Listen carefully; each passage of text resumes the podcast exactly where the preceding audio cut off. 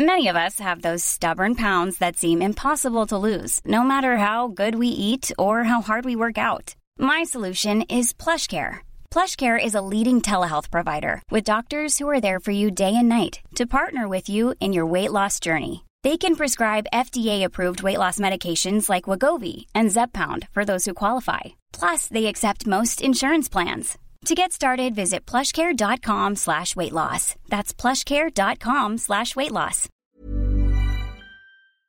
Chicos, vengo a confesarme. Debo admitir que he pecado. He pecado gravemente.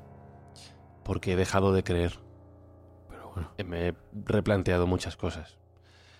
No veo al patrón con los mismos ojos. ¿Qué me dices? bueno, Fran, No, no le veo igual. Yo creo... eh, me está perdiendo. ¿Te bajas del barco, tío? ¿Qué pasa aquí? Es que no sé qué opináis vosotros, pero yo le veo... eh, mal. Le veo Está mal. desatado. Sí, le veo, le veo que se ha metido en un buen lío. A mí me hace gracia, tío. De hecho, en el momento en el que grabamos este episodio, centrado en redes sociales, Twitter y el patrón, Elon Musk, eh, puede que se haya quedado antiguo ya cuando lo publiquemos, pero bueno, lo contamos. Eh, se acaba de cerrar la encuesta que ha publicado él mismo en Twitter con el titular Debería dejar el puesto de jefe de Twitter. Acataré el resultado de esta encuesta. Y tras más de 17 millones y medio de votos, el 57,5% ha dicho que sí que debería dejar el puesto. Bueno, Quiere decir que hay más gente dudando del patrón. Está en crisis. bueno, es que hay gente ahí... Es el peligro de la democracia. Votan los que están más dolidos. Ya. Ah, igual el peligro de la democracia. Va- ah, vale, Anteriormente ha dicho, Vale. como dice el refrán, Sí. ten cuidado con lo que deseas, Ya. eh, ya que podrías se haga realidad. conseguirlo. vale. Ya. Ojo, ¿eh? Mm, no sé qué mundo Y nos también ha espera. dicho, y también ha dicho a posterior Sí. de la encuesta, ha dicho, eh, los que quieren el poder son los que menos lo merecen. Ya, ya. Yo me da miedo este futuro. No sé si el patrón es lo que necesitamos. No sé si estoy diciendo un sacrilegio, pero de todo ello vamos a hablar hoy en Mindfax. Escúchame, te voy a decir una cosa. Voy a hacer una apuesta a futuro. Te vas a hacer un bocadillo de palabras, ¿Sí? pero como una catedral. Dale, ¿eh? dale a la careta y vamos a hablar de ello. Dale, dale. Buscamos los límites de la ciencia, el futuro de la tecnología, el alcance de la mente humana. Esto es Mindfacts. Bienvenidos a Mindfax, donde cada semana hablamos del futuro de la ciencia, de la tecnología y de qué es lo que va a hacer Elon Musk en los próximos días, porque que siempre nos sorprende, es una auténtica barbaridad. Está divertidísimo. Nuestro poeta bocadillo de palabras, como me ha gustado. No es mía, no es mía la expresión. No, ¿De quién es? Es de nuestra amiga compañera grandísima Todo, Ser School. Ah, pues un- abrazo para ser, claro. Bocadillo de palabras, bocadillo de palabras. ¿Cómo nos gusta al final, Jesús, acabar hablando de comida siempre, eh? En Mindfax, en la escóbula, donde sea. Hombre, si juntas bocadillo y palabras, pues evidentemente esto, esto es un mindfuck, ¿no? Una especie de tertulia, de ágora, donde podemos decir lo que nos dé la gana y en general no suele haber consecuencias. No, no, no, sí las hay, Sergio, y son buenas porque este bocadillo de palabras que hacemos cada semana en Mindfax al final acaba llevando bocadillos de regalos. Bueno, en el nuestro más que bocadillo es revoltijo de palabras, no, no tenemos mucho orden ni concierto, pero sí es cierto que al menos las escuchas de los oyentes valen para ayudar a aquellos niños que no tienen juguetes y que nosotros nos, nos encargamos de hacérselos llegar. Con lo cual, bueno, este año esperamos batir el récord con muchos más de los que hicimos el año pasado, que no fueron pocos, y gracias a las escuchas y al interés que muestran, pues vamos a hacer una buena acción. seven, eight, nine, ten. Y hoy en Mindfacts hablamos, pues hablamos de muchas cosas, hablamos mucho del hecho de hablar, de juntarnos para charlar, de las tertulias, de las redes sociales, de Twitter, de Elon Musk, a ver dónde nos lleva este viaje. Burrow's furniture is built for the way you live. From ensuring easy assembly and disassembly to honoring highly requested new colors for their award-winning seating, they always have their customers in mind. Their modular seating is made out of durable materials to last and grow with you. And with Burrow, you always get fast, free shipping. Get up to 60% off during Burrow's Memorial Day sale at burrow.com slash ACAST. That's burrow.com slash ACAST. burrow.com slash ACAST.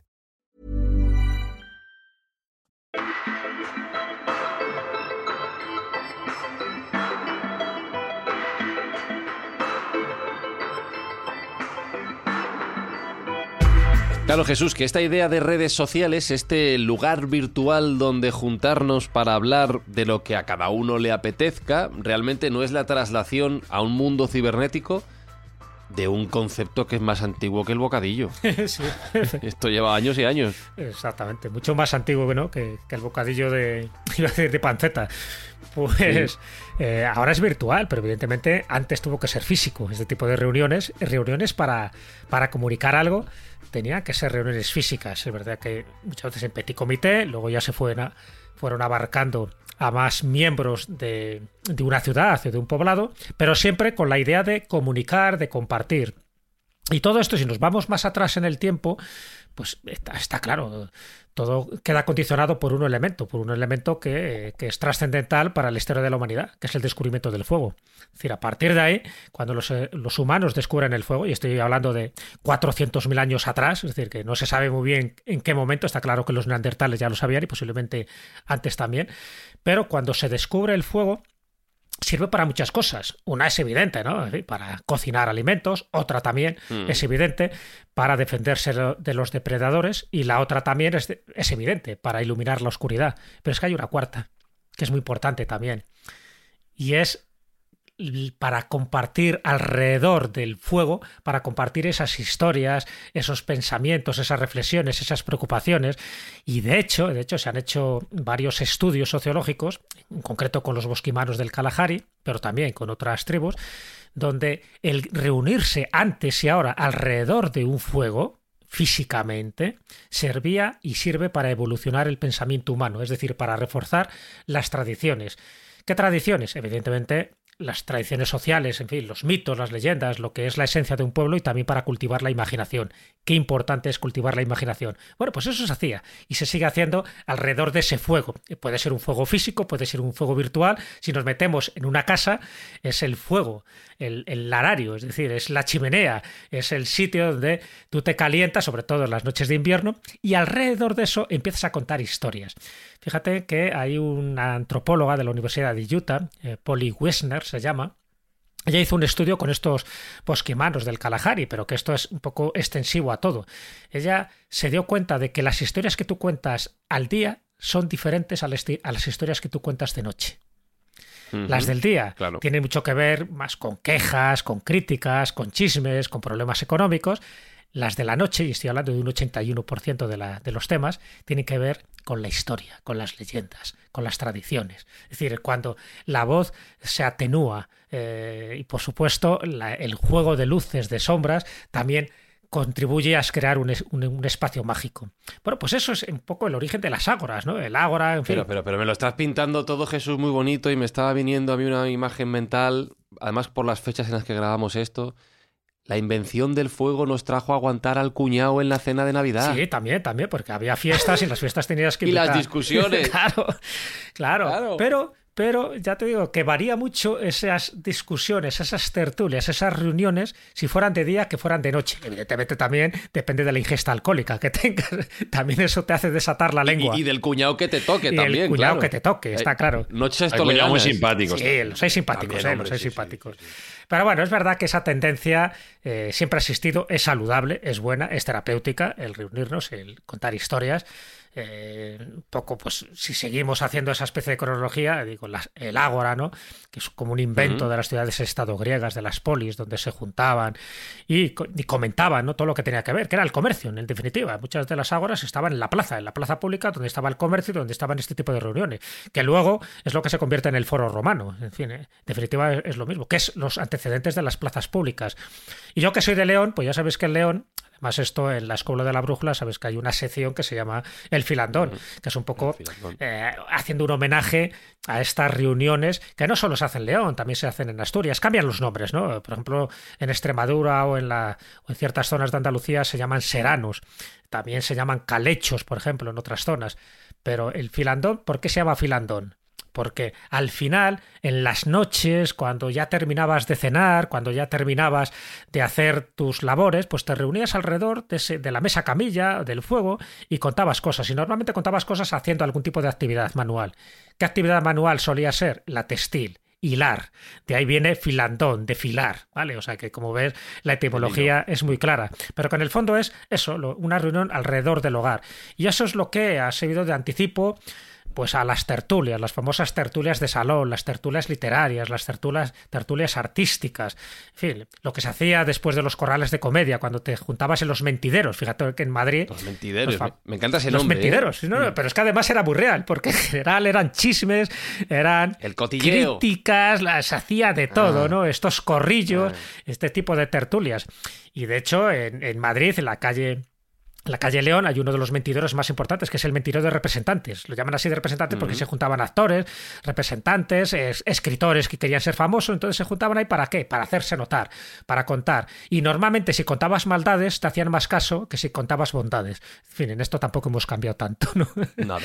Y luego, por terminar un poco, ¿no? Esta especie de, de reuniones físicas antes de que se convirtieran en reuniones virtuales. La importancia del árbol. Os he dicho antes la importancia del fuego. Acordaros, el fuego da calor, da luz y por lo tanto inspira e ilumina las conversaciones. Pero hay árboles, y en la antigüedad muchísimo más que ahora, que eran los árboles de junta o los ángeles o los árboles de concejo. El árbol de Guernica, el roble, es decir, ahora es un símbolo ¿no? del País Vasco y de las libertades vascas y todo lo que quieras, pero antiguamente era un lugar de reunión que se reunían los distintos concejos en Vizcaya para dirimir sus asuntos. Bueno, pues esos árboles de junta, esos centros geográficos, esos centros neurálgicos donde se producía la asamblea, a mí me parece que, que cumplen una labor primordial pero también por una parte simbólica, queridos compañeros, porque el árbol, fíjate que no era un árbol cualquiera, tenía que ser un árbol maestro, podía ser un tejo, podía ser un roble, podía ser una encina, pero eran árboles que se les consideraba que tenían sabiduría, y el reunirte alrededor de sus ramas, de sus hojas, parece que te estaba influyendo esa sabiduría milenaria que a veces tenía el propio árbol. Yo he estado en, por ejemplo, ya sabéis que he estado en bastantes países, y uno de los países que he estado es en Mali. Bueno, en Mali me llamó la atención, además de muchas cosas que tiene la tribu de los Dogón, me llamó la atención las togunas. Las togunas, como así los llaman, son las casas de la palabra. Antes hemos hablado de bocadillos de palabras. Las togunas son, nada, una especie de chozas, eh, de, lugares donde la gente se junta para hablar. Gente, son no hombres, hombres además tienen que estar circuncidados y empiezan a hablar de cosas. Y fijaros, las togunas que yo vi, y que son todas así, son muy bajas. O sea, tienen, una, tienen una altura muy baja para que tú no puedas estar de pie, tienes que estar sentado. Porque dicen que una vez que tú hablas y discutes y comentas las cosas del poblado, si alguien se acalora y quiere discutir y si quiere levantarse va a dar un coscorrón con el techo. Con lo cual te obliga siempre a estar sentado y el estar sentado, esa conversación, ese diálogo es mucho más fluido, es mucho más, en fin, por, por llamarlo así, mucho más educado. Para que veáis, ¿no? Y estamos hablando de lugares que están considerados tercermundistas y en algunos casos nos dan auténticas lecciones de convivencia y sobre todo del uso de la palabra, porque la palabra, como hemos dicho más de una vez, es lo que sirve de comunicación y es lo que sirve muchas veces para sanar, pero también a veces para herir cuando no se utilizan las palabras correctas. Eh, te- tengo una pregunta que ha pasado desapercibido, pero evidentemente soy como soy, tengo que rescatar ese detalle. Eh, ¿Qué dices que esas tertulias son solo para hombres circuncidados? ¿Cómo comprueban eso? Lo compruebas desde niños, porque si no, eso es un rito de paso. ¿Te piden entrada o te- No, te piden la cola. Claro, pues sí, tienes que hacer claro. cola, ¿no? Sí, un poco la palabra testificar. ¿Te acuerdas que de dónde viene la palabra Sí. testificar? Antiguamente De testículo. tendrías que coger el Sí. testículo y decir, bueno, no nos haremos daño, ¿no? La palabra tuya será, será cierta, efectivamente. Y eso es, de ahí viene eh, el testigo, ¿no? El testificar. Bueno, evidentemente en, en Mali tienen costumbres muy ancestrales, algunas muy influidas por el cristianismo, otras influidas también por el judaísmo. Y, y al final los niños les toca pasar por ese trance de la circuncisión si quieren llegar a ser hombres en el sentido que ellos entienden ser hombres. Hmm, Y ha faltado un lugar espi de tertulia y de compartir conocimientos e informaciones, que es el bar. Hombre, el bar, por favor, no podemos dejarlo de lado, que yo creo que es uno de los lugares donde más... De Mejores ideas. El ¿no? choco, el choco para ahí, los vascos. ahí nació Yes We, ahí nació Yes We Cast. ¿Ah, sí? ¿En un bar? Hombre, Sí, sí, Supongo sí. que sí. Bueno, Sí, sí, y la escobla de la brújula también. También, ¿ves? Sí, sí, sí, sí. Menos trabajar aquí de todo.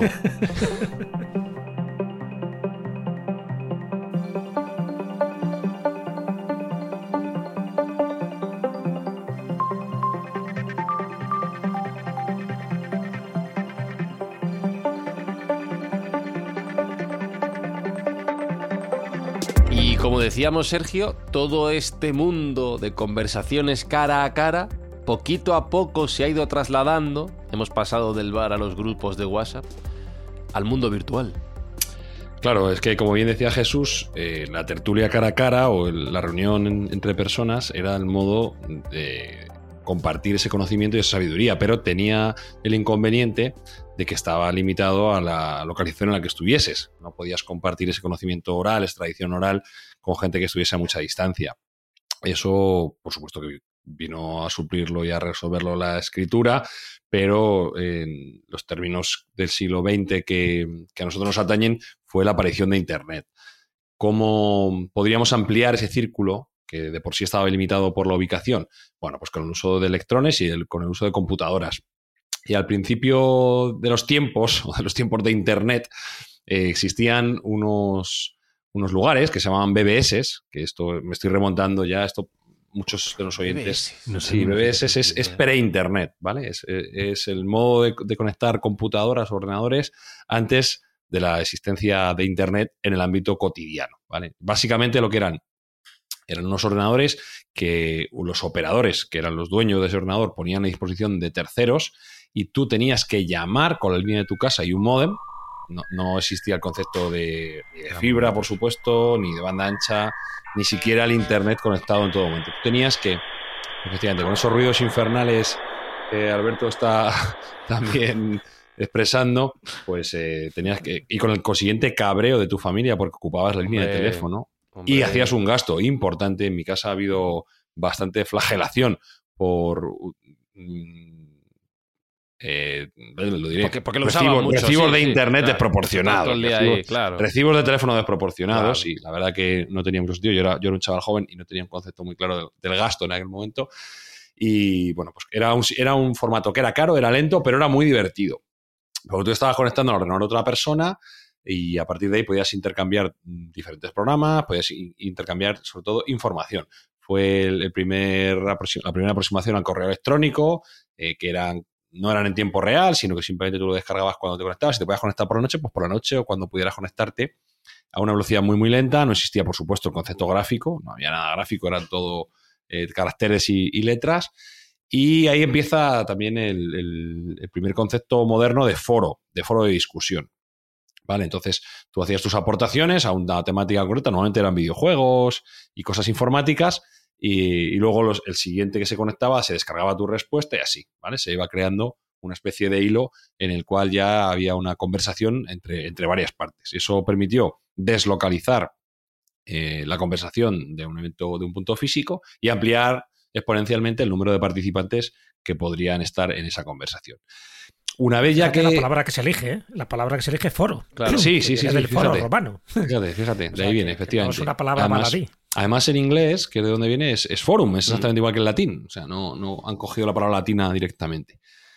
Eh, una vez que ya llega el Internet estándar, por así decirlo, ya se amplía a, a la humanidad en los años 90 y en adelante, bueno, pues empieza, empieza a crearse nuevas herramientas. Y la herramienta de conversación por excelencia en aquel momento, yo no sé si os acordáis vosotros, era el IRC. IRC era IRC. Hombre, el IRC. Sí, IRC. sí. Pues el IRC era un, una- un programa o un, un- un subconjunto de programas que valían para precisamente hacer, tener conversaciones con diferentes individuos dentro de la misma red. Y aquí ya sí que empieza a ser en tiempo real, a ser síncrono, es decir, las, eh, las Salas de chat, las claro, salas de chat de toda la vida, ¿no? bueno, pues empiezan a Sí. tener una capacidad de conversar en tiempo real con mucha gente a la cual muchas ni conocías. De hecho, Nada. uno de los usos característicos de estos IRC era ligar. Entonces, por tú- supuesto. y tú ligabas un poco por el nick, que era el apodo que tenía aquella persona, y si ponía, no sé, Claro. Pechugona 74, te parecía fenomenal, y si ponía Maromazo 23, te lo pensaba dos veces, ¿sabes? Entonces, Aunque luego podía ser Claro, hubiera que luego podía ser- casos, pero, no sabía. pero, claro. ni, si- pero ni siquiera te lo planteabas. Claro, No, claro. Todo el mundo de- era real. claro, no- existía todavía esa picardía, esa malicia. De entrada no existía esa picardía, la esa malicia que imaginación luego pues, se fue afilando, claro que sí. Eh, bueno, y a partir de ahí, pues ya el- esto fue anterior también al desarrollo de la infraestructura de red tal y como como conocemos hoy, que bueno, pues fue perdiendo preponderancia. Creo que todavía existen en algunos ámbitos estos canales de IRC. Están ya más enfocados, son muy residuales, están más enfocados a hackers y gente que, que quiere salirse un poco de, de la red convencional, pero claro, ya no tiene nada que ver con lo que fue en los años 90 y principios de los 2000. Y bueno, pues eh, siguiente paso fueron los foros de Internet también, basados en, en el estándar HTML, donde también podías poner y compartir información con el resto de usuarios. Durante un tiempo determinado largo de Internet fueron elementos muy valiosos para obtener información eh, de todo ámbito. Eh, y esto ya vino sobrepasado, pues haciendo una super relación, eh, vino sobrepasado por la creación de las redes sociales. Las redes sociales son las que ya definitivamente, principalmente tres, WhatsApp, Facebook y Twitter, son las, las tres más importantes y las que han permanecido y que, digamos, han, han, sido capaces de exitosamente eh, llevar a los usuarios a- al uso de sus herramientas. Y hoy queremos hacer enfoque en, en principalmente en, el uso de Twitter, ¿no? ¿Por qué? Porque tiene relación con, nuestro patrón Elon Musk y porque está siendo un cachondeo el- todo el espíritu y todo el episodio de la compra por parte de Elon Musk de Twitter está siendo un despropósito absoluto y, y teníamos que reflejarlo, ¿no? Porque tiene una parte, tiene una parte cómica, trágica y divertida. O sea, tiene, lo tiene todo, ¿no? Lo tiene todo. Es, es- es- es bueno, yo creo, recordar dentro de la evolución que has, que has mencionado, que habéis mencionado, la propia evolución de Twitter en sí, que nace como una aplicación, una plataforma que lo que permite, más que red social, estaba enfocado a lo que se llamaba el microblogging, ¿no? Es hacer eh, publicaciones de, escritas de blogs, lo que eran en aquel momento los blogs muy cortas, de 140 caracteres, eh, que poco a poco va tornando en la idea de red social que tenemos ahora mismo de compartir información y eh, conversaciones entre personas, porque no estaba tan pensado para conversaciones en un primer momento, y cómo ha ido derivando en lo que tenemos ahora mismo, que es una aplicación que tiene un poco de todo. Tú puedes poner publicaciones en texto, en vídeo, en audio, en imagen, puedes conversar con otras personas, puedes hacer salas de audio, puedes hacer retransmisiones en vivo, en directo. O sea, que ya Twitter es otra cosa muy diferente a lo que pensábamos. Bueno, en, principio en inicio, el fundador de Twitter, que es Jack Dorsey, eh, él sí dice, o al menos en las entrevistas que ha, que ha dado, que él lo que quería crear una herramienta para tener una conversación global. Es decir, Sí, que sí, todo el mundo pudiera hablar con todo el mundo. Y el concepto es brillante. Mm. No se, no se vio de entrada en la revolución que Mm. significó Twitter, se miró con cierto escepticismo y tardó un tiempo en ganar tracción y ser una herramienta ampliamente utilizada, porque al principio no se entendía muy bien el rollo de los hashtags, de las arrobas, no era muy práctico, Sí. ni muy cómodo, ni muy visual. Y Te tengo que seguir yo a sí, ti, tú a le, mí, cos- ¿no? le ¿Cómo va costó un poco a la gente entrar en el, en el concepto. Eh, como digo, Jack Dorsey dijo que lo que a él le motivaba era una herramienta donde todo el mundo pudiera hablar con cualquiera. Y bueno, pues eh, algo así ha conseguido.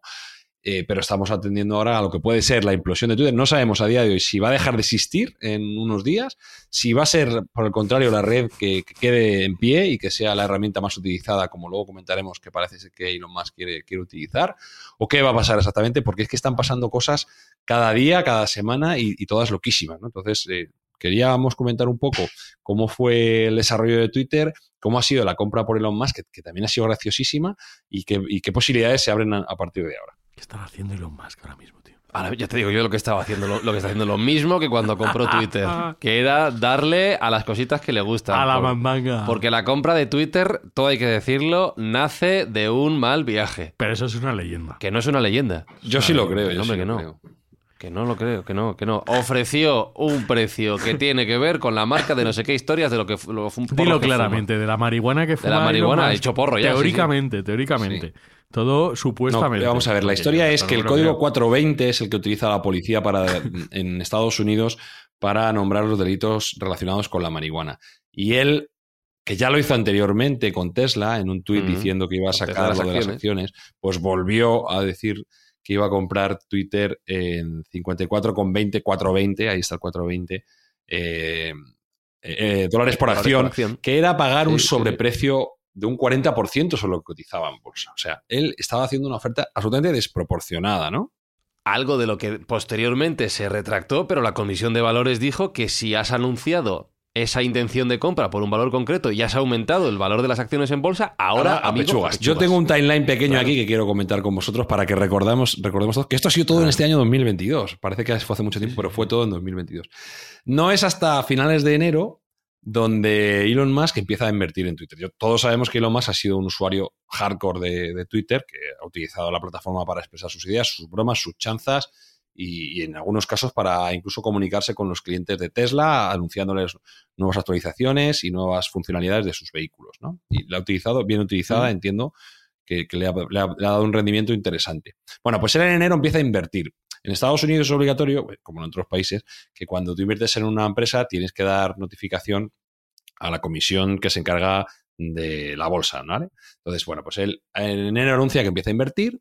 En marzo, él anuncia que llega al 9,2%, haciéndole el primer accionista de la compañía. En solo tres meses hace el primer accionista de la compañía. Será por dinero. Sí, sí, sí, sí. Eh, el, el 4 de abril, esa posición en bolsa. Hay que recordar que en aquel momento, efectivamente, Elon Musk era el hombre más rico del mundo. Desde que ha hecho este movimiento ya no lo es. Eso entraremos ahora.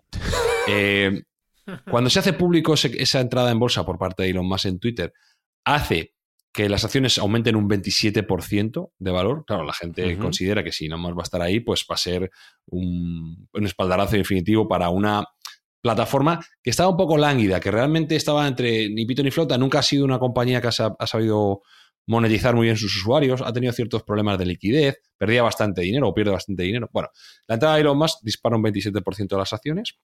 El día 5 de abril, al día siguiente, inmediatamente eh, Elon Musk dice que va a formar parte del- de, la, mesa de directores, del Consejo de Administración, eh, que todo el mundo eh, toma con mucho regocijo, incluso el, CEO de Twitter en aquel momento le da una calurosa bienvenida en el propio Twitter, tal, tal, tal, tal. Pero una semana después, menos de una semana después, el 10 de abril, dice que no, que no se va a unir a la mesa de dirección, que no se va a unir al Consejo de Administración, y que en lugar de eso, el que privadamente avisa de que se va a quedar con la compañía, que va a hacer una oferta pública de compra y que se va a quedar con la compañía. Y, y el día 14 de abril, tan solo cuatro días después de este movimiento, anuncia que va a comprar o que ofrece 54,20 por acción, valorándola en 44 billones, 44 mil millones de dólares, lo que era un 40% más de lo que valía el precio. Eso para cualquier inversor es tirarse las manos a la cabeza, pero ¿cómo vas a ofrecer un 40% más de lo Luego que... creéis que no estaba en sus cosas, que estaba Entonces, dándole al tema. Eh, bueno, pues Es un eh, es un precio loco. Él hace una oferta de compra. Al principio el consejo de administración como que se revela un poco, pero en realidad se están dando cuenta que es una oportunidad única porque ha habido, ¡Hombre! había mucha gente que iba a ganar muchísimo dinero con eso. ¡Hombre! Eh, bueno, pues eh, Elon sigue con su, con su idea de que va a comprar la empresa. Em- empieza, además esto es muy curioso porque como ha habido un juicio de por medio cuando él eh, anuncia que, que se echa atrás, porque él, posteriormente cuando se da cuenta del, vo- del embolado que está metiendo, anuncia que, que se, que se viene abajo el, el acuerdo. Twitter le demanda y un juzgado le... O sea, es, es la, la paradójica situación en la que la empresa está diciendo, no, no, cómprame. Pa'lante, cómprame. pa'lante. Y él dice, no, no te quiero Yo- comprar, que sí, que me compres. Yo lo compararía al borracho que está en un bar y dice, una ronda para todos, aquí venga, porra". Claro. Cuando te das cuenta de, hostia, que, que- que- que hay mucha gente aquí que, que no sé si tengo dinero para todo esto, ¿sabes? No es el caso de Elon que tenía dinero para eso. En aquel momento su fortuna estaba valorada en 200 mil millones de dólares, 44 no era tanto. No obstante, él empieza a buscar inversores que le acompañen dentro de esta aventura y es que hay algunas cosas graciosísimas. ¿verdad? Hay cosas graciosísimas. Cuando, cuando él, claro, le, obligan el juzgado a mostrar su correo y su WhatsApp privado, sus conversaciones privadas, ¿vale? Dentro de lo que es el ámbito del juicio. Y salen algunas cosas que es que, es que no das crédito. Por ejemplo, tiene una conversación con Jack Dorsey, que como he dicho es el fundador, que en principio es soporta, soporta la entrada de Elon Musk, quiere que Elon Musk esté dentro ahí, y le dice Jack Dorsey, estamos en un hangout y cuando quieras te unes. Y no tengas prisa, cuando tú quieras te unes. Y al rato sale una contestación, dice, no me puedo unir porque me pide una cuenta de Google que no tengo. Adiós. O sea, no, no es capaz de Elon Musk de tener una cuenta de Google, que tampoco es que sea algo muy complicado, ¿no? No Bueno, para que veamos, estos genios tecnológicos muchas veces no son capaces de hacer una cuenta de Google, o a lo mejor es que no quiere por otros motivos, pero bueno. Pues luego cuando eh, otros, otros eh, chats interesantes que tiene con otra gente es, por ejemplo, con Larry Ellison, que es el dueño de Oracle, una, recordemos, la empresa más importante de base de datos del mundo, valorada en 174 mil millones de dólares, un dineral, y le pregunta, como un, colega le pregunta a otro, oye, eh, voy a comprar el Twitter, ¿te animas? Y dice, sí. Dice, "¿Y- ¿y cuánto pones? Y le dice el otro, pues mil millones de dólares o lo que tú digas. O sea, es como, como el que te, te tomas una caña, ¿sabes? Mil millones, lo que tú digas. ¿eh? Pues así, eh, vía, vía WhatsApp. O sea, como andas mil millones como esto. te hago un ¿sabes? bizum ahora, Si espera. tú- exacto, si tú me dices cinco, pues cinco, sin ningún problema.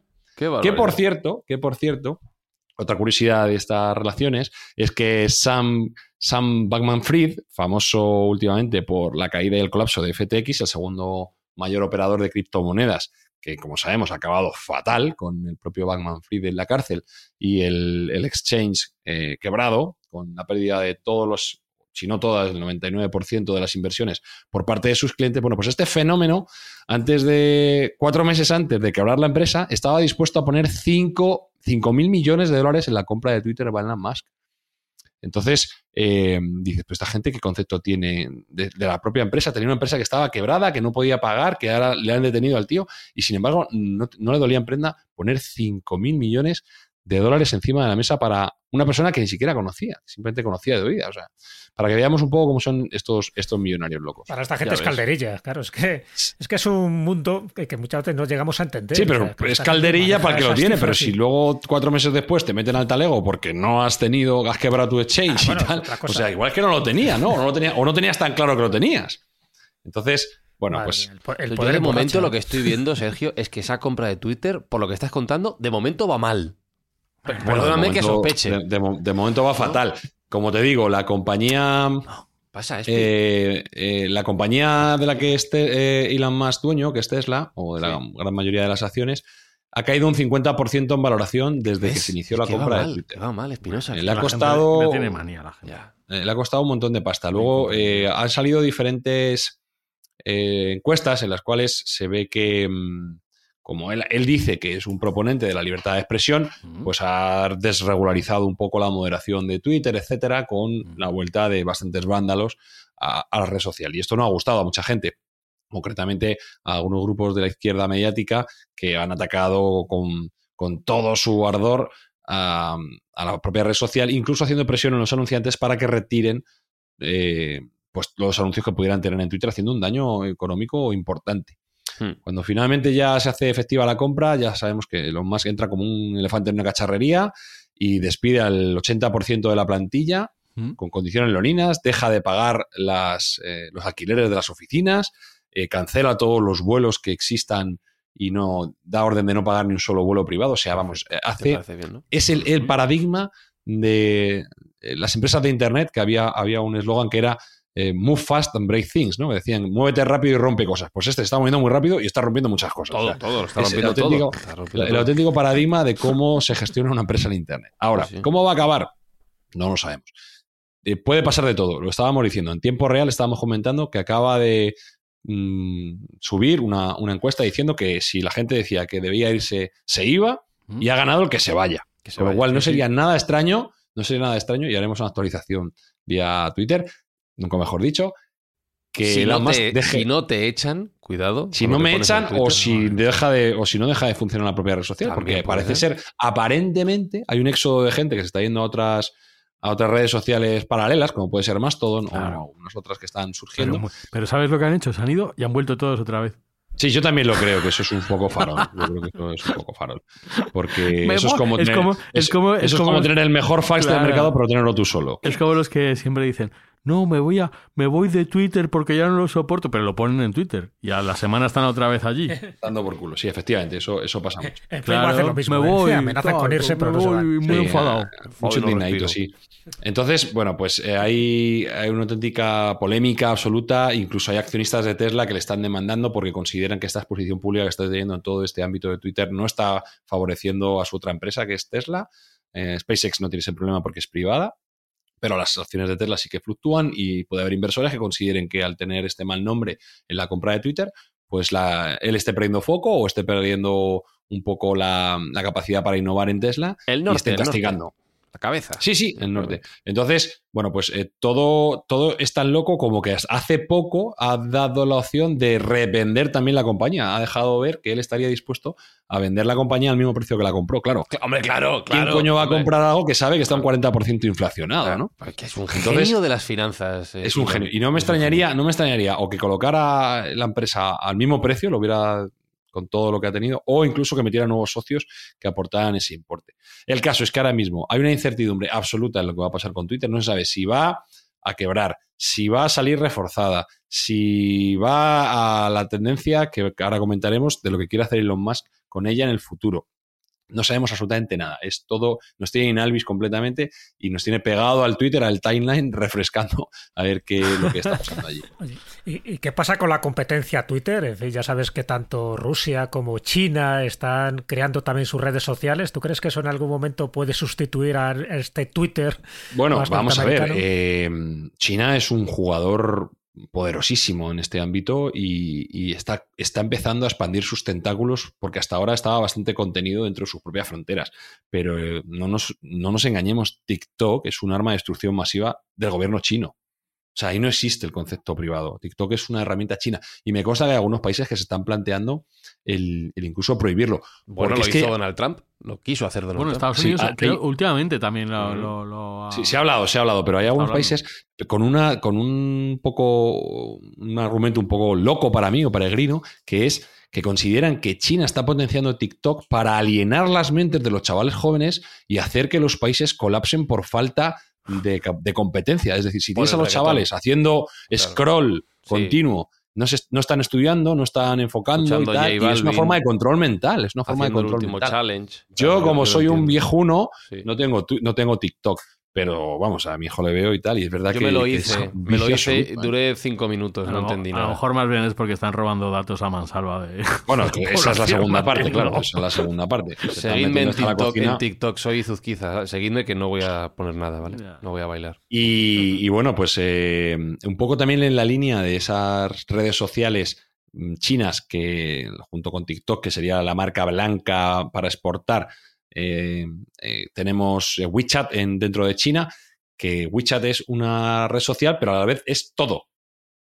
Es todo. Puedes escuchar música, comprar, pedir un taxi, puedes comprar acciones, puedes mandar dinero a tu tía, puedes hacer absolutamente todo. Es lo que se llama una super app. Y esa es la tendencia a la que van las aplicaciones del futuro. Y esto es el concepto que tenía Elon Musk para Twitter. que Es que ahí, ahí está el punto, Sergio, porque dentro de todo el timeline que has dicho, eh, Elon Musk se caracterizó por ser un usuario muy activo de Twitter, pero también muy crítico, lo cual Sí, precedió claro. a toda la no historia de la suya, sí. compra. Es muy fácil criticar. Desde luego no vamos a negar que Elon Musk es una mente preclara que tiene muy buenas ideas, eso desde luego. Pero claro, también las tiene que tener para Twitter más allá del capricho de comprarlo y del mal viaje que se pegó hasta Sobre todo, además, tiene que tener uh, una seriedad en el, en el ámbito de la palabra, ¿no? Porque él dijo que no, iba, que no iba a censurar, él dijo que iba a respetar todas las cuentas, y una de las primeras cosas que ha hecho, por ejemplo, es tumbar la cuenta que seguía su avión. Había una cuenta de Twitter que se llamaba, creo que es Elon Plane, Muy bien. y él cuando entró dijo, no, no, yo voy a respetar todas las cuentas, incluida esta, y a la semana se la cepilló. Porque la cuenta lo que hacía era coger los datos de los aeropuertos donde aterrizaba, despegaba y aterrizaba su avión privado y los iba publicando. Es cierto que es una violación potente de la intimidad de cada uno. Mm. Pero si tú te has comprometido a que ibas a respetar la libertad de expresión, coño, pues hazlo. No, También, también despidió a un empleado, a un programador en, en vivo, prácticamente en Twitter, ¿no? Que el empleado criticó a Twitter por los cambios que estaban haciendo, el propio Elon Musk le contestó diciendo, vale, ¿y tú qué harías? Y el empleado Creo empezó que- a decir, pero, pues, creo- pero creo, creo que, ha vuelto. esto, esto, esto y esto, y el propio Elon Musk anunció que estaba despedido cuando alguien le preguntó por ello. Os voy a decir una Sí, cosa. no- esa, cuenta que suspendió lo sometió a votación. Ah, ahora sí la democracia, Lo ¿eh? sometió a votación Ahora y la, la ha devuelto. Vale. mira, sí, es o sea, que- todo lo está sometiendo a votaciones. Igual un poquito de Honestamente, yo- bandazos está pegando Espi. Yo, yo sí, bandazos está dando Yo, mucho, sí. yo creo que le da un poco igual. tío. Es que le suda el rabo cuatro pueblos, tío. Es que le da igual, tío. Es que le importa una mierda. Bueno, los despidos esos que hizo los hizo a través de Twitter. Sí, sí, este se anunció en Twitter. Esto lo anunció- o sea, no, no, no comunicó el despido. No, no digo, pero el 80% de los despidos, porque ni siquiera carta nada. certificada, te ¿no? llega un privado, toma, aquí Twitter tienes un. DM. Es, hay una cosa que es clara, y es cierto lo que ha dicho Frank, que está dando unos bandazos tremendos y que lo que aparenta es que ha sido un capricho y no es una opción de negocio clara, porque su mayor apuesta, que era el famoso check azul, que iba a cobrar 8 dólares 11 si eres de iPhone, porque la App Store se queda al 30%. Eh, incluso tuvo un amargo debate con la gente de Apple por este mismo problema. Eh, bueno, pues no ha funcionado, ¿no? No, De hecho, lo, lo pusieron, lo tuvieron que quitar, ahora dicen que lo van a poner de nuevo. O sea, un poco el concepto que tenía él, que no es malo, es no podemos depender tanto de los anunciantes o nos pasará como a Facebook, en el cual estaremos entregados y serán los datos de los usuarios los que validen la plataforma. Será mejor si se paga por uso y podemos ser un poco más independientes al respecto En el caso- de, de los claro. anunciantes. En el caso del cheque azul que comenta Sergio, por explicarlo, en Twitter hay un sistema de verificación por los propios empleados de Twitter, que es el, auto- el- se otorga un cheque azul a las cuentas relevantes que han sido verificadas como tales, y lo que él propuso fue incluir esa verificación dentro del sistema de pago de Twitter, la opción de pago que era Twitter Blue, con 8 dólares creo que era al mes, te ofre- ofrecían la opción de verificar tu propia cuenta. Eso llevó a que personas empezaran a verificar cuentas de empresas que no eran ellos y a anunciar cosas que han acabado Sí. incluso influyendo en el valor en bolsa de las empresas cuyas cuentas habían sido Concretamente, la farmacéutica Lilly eh, fue, fue mm, presa de este tipo de problemáticas y alguien validó la, la cuenta de Claro. dijo que a partir de ahora la insulina va a ser gratis y la, y la acción Se se, desplomó un desplomó. 25%. Claro. Entonces, pues te puedes imaginar la gracia que le ha hecho a los accionistas de Lilly y, y, bueno, pues la problemática que ha tenido y por ese tipo de cuestiones se ha paralizado. Ahora parece que va a volver. Es decir, no hay un concepto muy claro, no hay una estrategia muy clara a por corto lo que plazo. sea, por lo que sea. A largo plazo, A ver. yo estoy seguro de que sí que tienen eh, eh, esta idea de hacer una super app al estilo de copiar WeChat, básicamente, que es, recordemos que Elon Musk también fundó PayPal, o sea, es que están todas las salsas, con lo cual el de, de pagos en línea sabe un rato y precisamente utilizar tu cuenta de Twitter para hacer pagos, para hacer compras, eh, para servicios bancarios, para poder pedir un Uber, para un poco que sea casi un, más un sistema operativo que una propia aplicación, ¿vale? Ya. Ese sería el, el futuro que él pretende para, para la aplicación. Además, la va a llamar X, que es una letra que ya sabes que a él le gusta La va a mucho. llamar- La va a llamar Elon. X. X. Bueno, ese es el nombre que ha dicho, le iba a llamar X.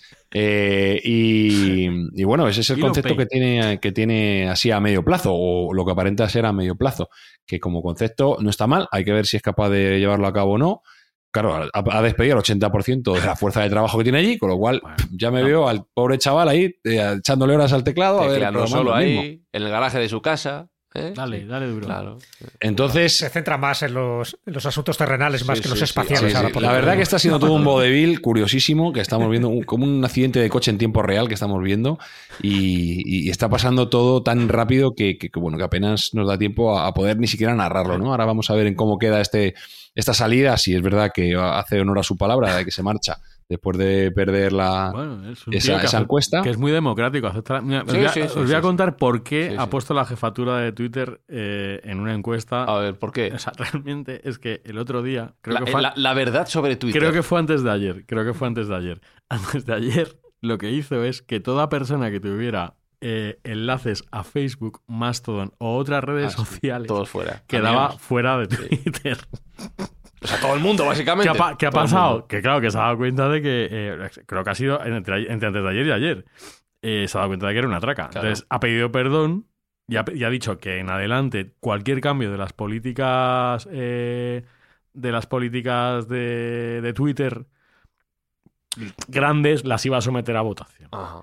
Entonces creo que por esto ha puesto su jefatura de Twitter en, en manos de la gente que... Ah, Yo creo que él es consciente, él, él lo ha dicho ya en alguna ocasión, que él no quiere estar al frente de ninguna Claro. empresa, que es algo temporal, que él como arquitecto de los proyectos es bueno, como gestor operativo no lo es, porque es impulsivo, es maniático, es una persona que da bandazos en su propia cabeza, o sea, es un genio, pero no vale para llevar una empresa. Entonces yo creo que lo lógico, e incluso hay gente que está diciendo que esta, este último momento está planificado, que era una forma de salir dignamente de allí, que va a buscar o tiene ya un CEO que lo va a poner al frente de la compañía para que trabaje de verdad en eso, él pueda dedicarse a sus cohetes y a sus coches eléctricos y, y no perder el foco, ¿no? Entonces, yo me creo esa versión. Yo creo que Eh, también. incluso, incluso, fíjate, podría ser, la última que he leído es que podría ser un podcastero el que, el que cogiera el, Pues no le veo El futuro, ¿eh? Sí, Rogan. Pues mira, eh, no, eh, Lex Friedman, Lex Friedman, Mm. que es amigo personal de Elon Musk,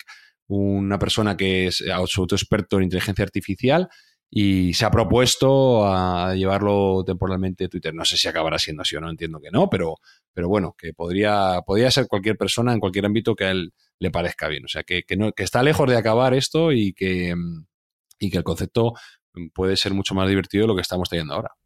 Tengo una pregunta, la misma para Sergio y para Espi y otra diferente para Jesús. La pregunta para vosotros dos es, ¿Veis a futuro que realmente Elon Musk va a sacar adelante esta aventura, esta locura en la que se ha metido? ¿Twitter va a ser mejor con Elon Musk al frente? Twitter no va a desaparecer, esté Elon Musk o no. Esto es una No, auténtica... no, pero mi pregunta no Vamos era ver, esa. ¿Va a ser mejor o no? Yo te voy a decir, ¿Lo va a sacar yo te- adelante? Te, te voy a decir. Cuando llega Elon Musk y compra Twitter y empieza a hacer sus desmanes, todo el mundo, Dios mío, se va a cargar Twitter, Twitter va, se va ha despedido a todo el mundo, no va a funcionar Twitter. ¿Qué ha pasado? Nada.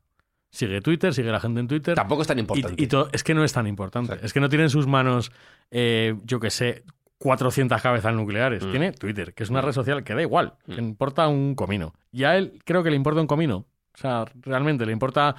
Es verdad que a lo mejor ha sido un calentón, que se la compra de calentón, pero en el fondo le importa un comino. Ya. Eso es como Vale. cuando pasas por el cuando pasas por el supermercado de la caja y ves las chocolatinas, ¿no? Y dices, Claro, venga, trae para acá. me la llevo, una caja. Eso ya es, está, y le da igual. es. ¿Que va a ser mejor Twitter? Yo creo, que, yo creo que sí. De hecho, es que de verdad te lo voy a decir con la mano en el corazón. A mí Twitter me funciona mejor desde que lo tiene Elon Musk. Porque, O sea, porque has tiene- limpiado el móvil. Tengo, Has no, escu- todo- escucha, tengo, ahí. tengo menos publicidad absurda. Cuando yo digo que no quiero ver una publicidad, eh, realmente me hace caso. Las publicidades que me manda tienen más que ver con sentido conmigo.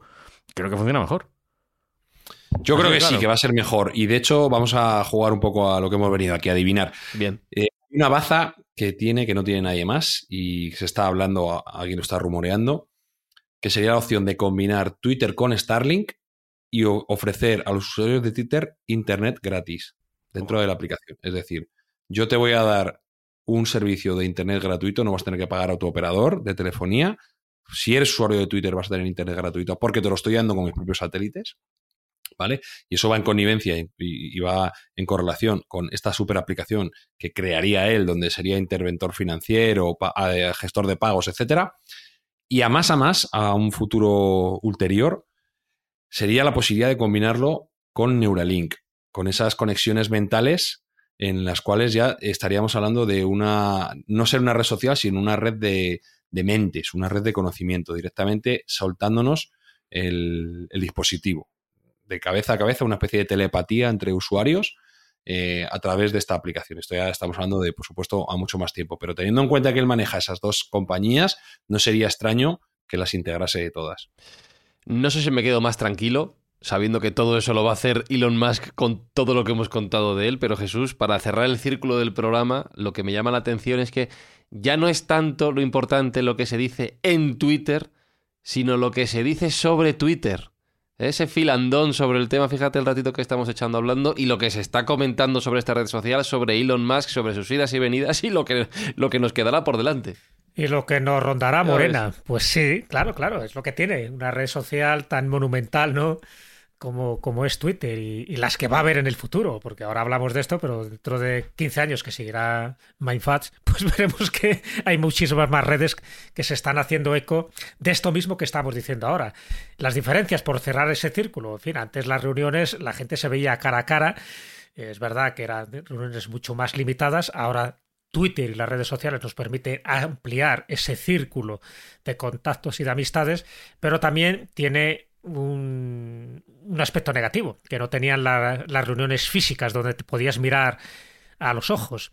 Y es que hay mucho anonimato. Entonces, esa verificación de identidad, yo creo que eso es uno de los grandes caballos de batalla que tienen las redes sociales, no solo Twitter, ¿no? sino también Facebook y tanto otros. Es decir, que cuando tú puedes dialogar con alguien, pero si alguien no se identifica al igual que tú, pues entran ahí otro tipo de variables y no siempre positivas, porque eso es lo que hace que, que haya cierta impunidad y cierta impunidad legal cuando alguien, por ejemplo, pues comete delitos a través de la palabra o a través del texto, ¿no? Que también hay delitos en ese sentido. Estoy hablando de injurias, de odios, de calumnias, etcétera, etcétera.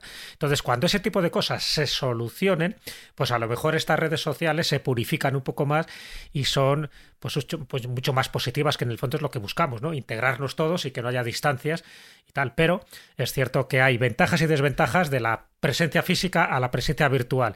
¿Quién ganará la batalla? Evidentemente, lo tengo claro, siempre va a ganar la batalla lo virtual. ¿Por qué? Porque lo físico siempre va a quedar mucho más reducido a esos ámbitos más cotidianos, más familiares, más tertulianos. y lo virtual es lo que nos permite estar conectados con el mundo. Y conectarse con el mundo, como veis, tiene cosas buenas y cosas malas. Vamos a quedarnos siempre con lo bueno. Pues Mindfactor, si nos queréis contar vuestra opinión sobre todo lo ocurrido en Twitter en los últimos meses, sobre lo que está por venir, tenemos usuario de Twitter. Es arroba mindfacts-bajo. Nos ponéis vuestra opinión, nos mandáis vuestros mensajes. Claro, em, solo si os parece bien lo que hace Elon. Si os parece mal, no lo pongáis, porque igual os echa. Entonces vosotros veréis lo que queréis, vuestra cuenta de, de Twitter o no. Voy a hacer el juego de palabras, si os parece bien lo que hace Elon más, abrir este hilo y entonces ir comentando las cosas. ¿no? Pues dale, dale, arroba, eso es, arroba mindfax-bajo. Dale, arroba, dale, dale.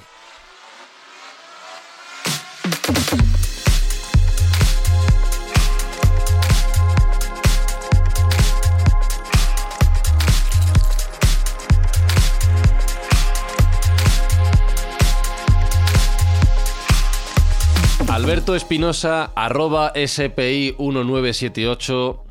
Yo no lo acabo de ver claro, ¿eh? Yo...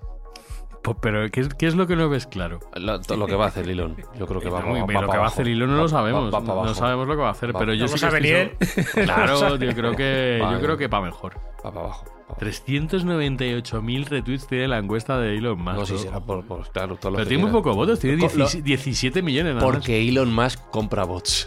No, porque no, porque le ha salido mal. O bien, o bien. O bien.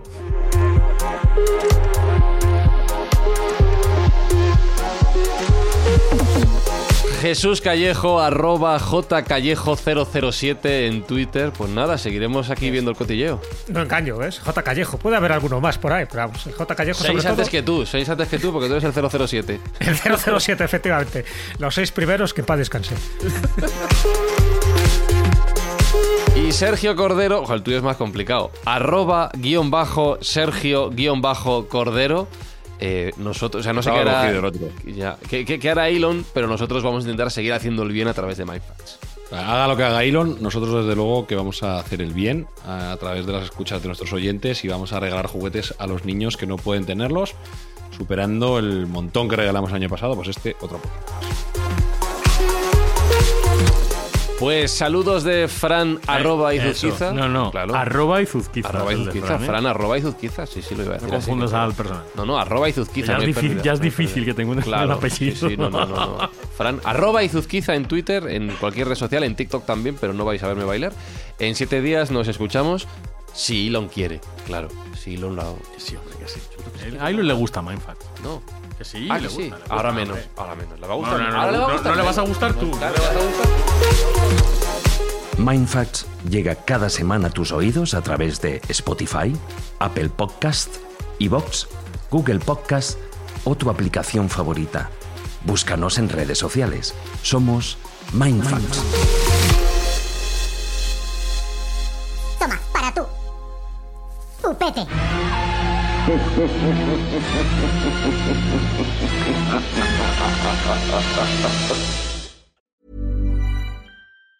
Planning for your next trip?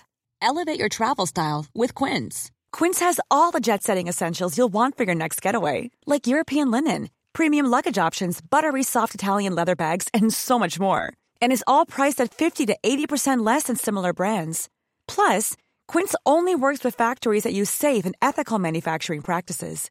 Pack your bags with high-quality essentials you'll be wearing for vacations to come with Quince. Go to quince.com slash pack for free shipping and 365-day returns.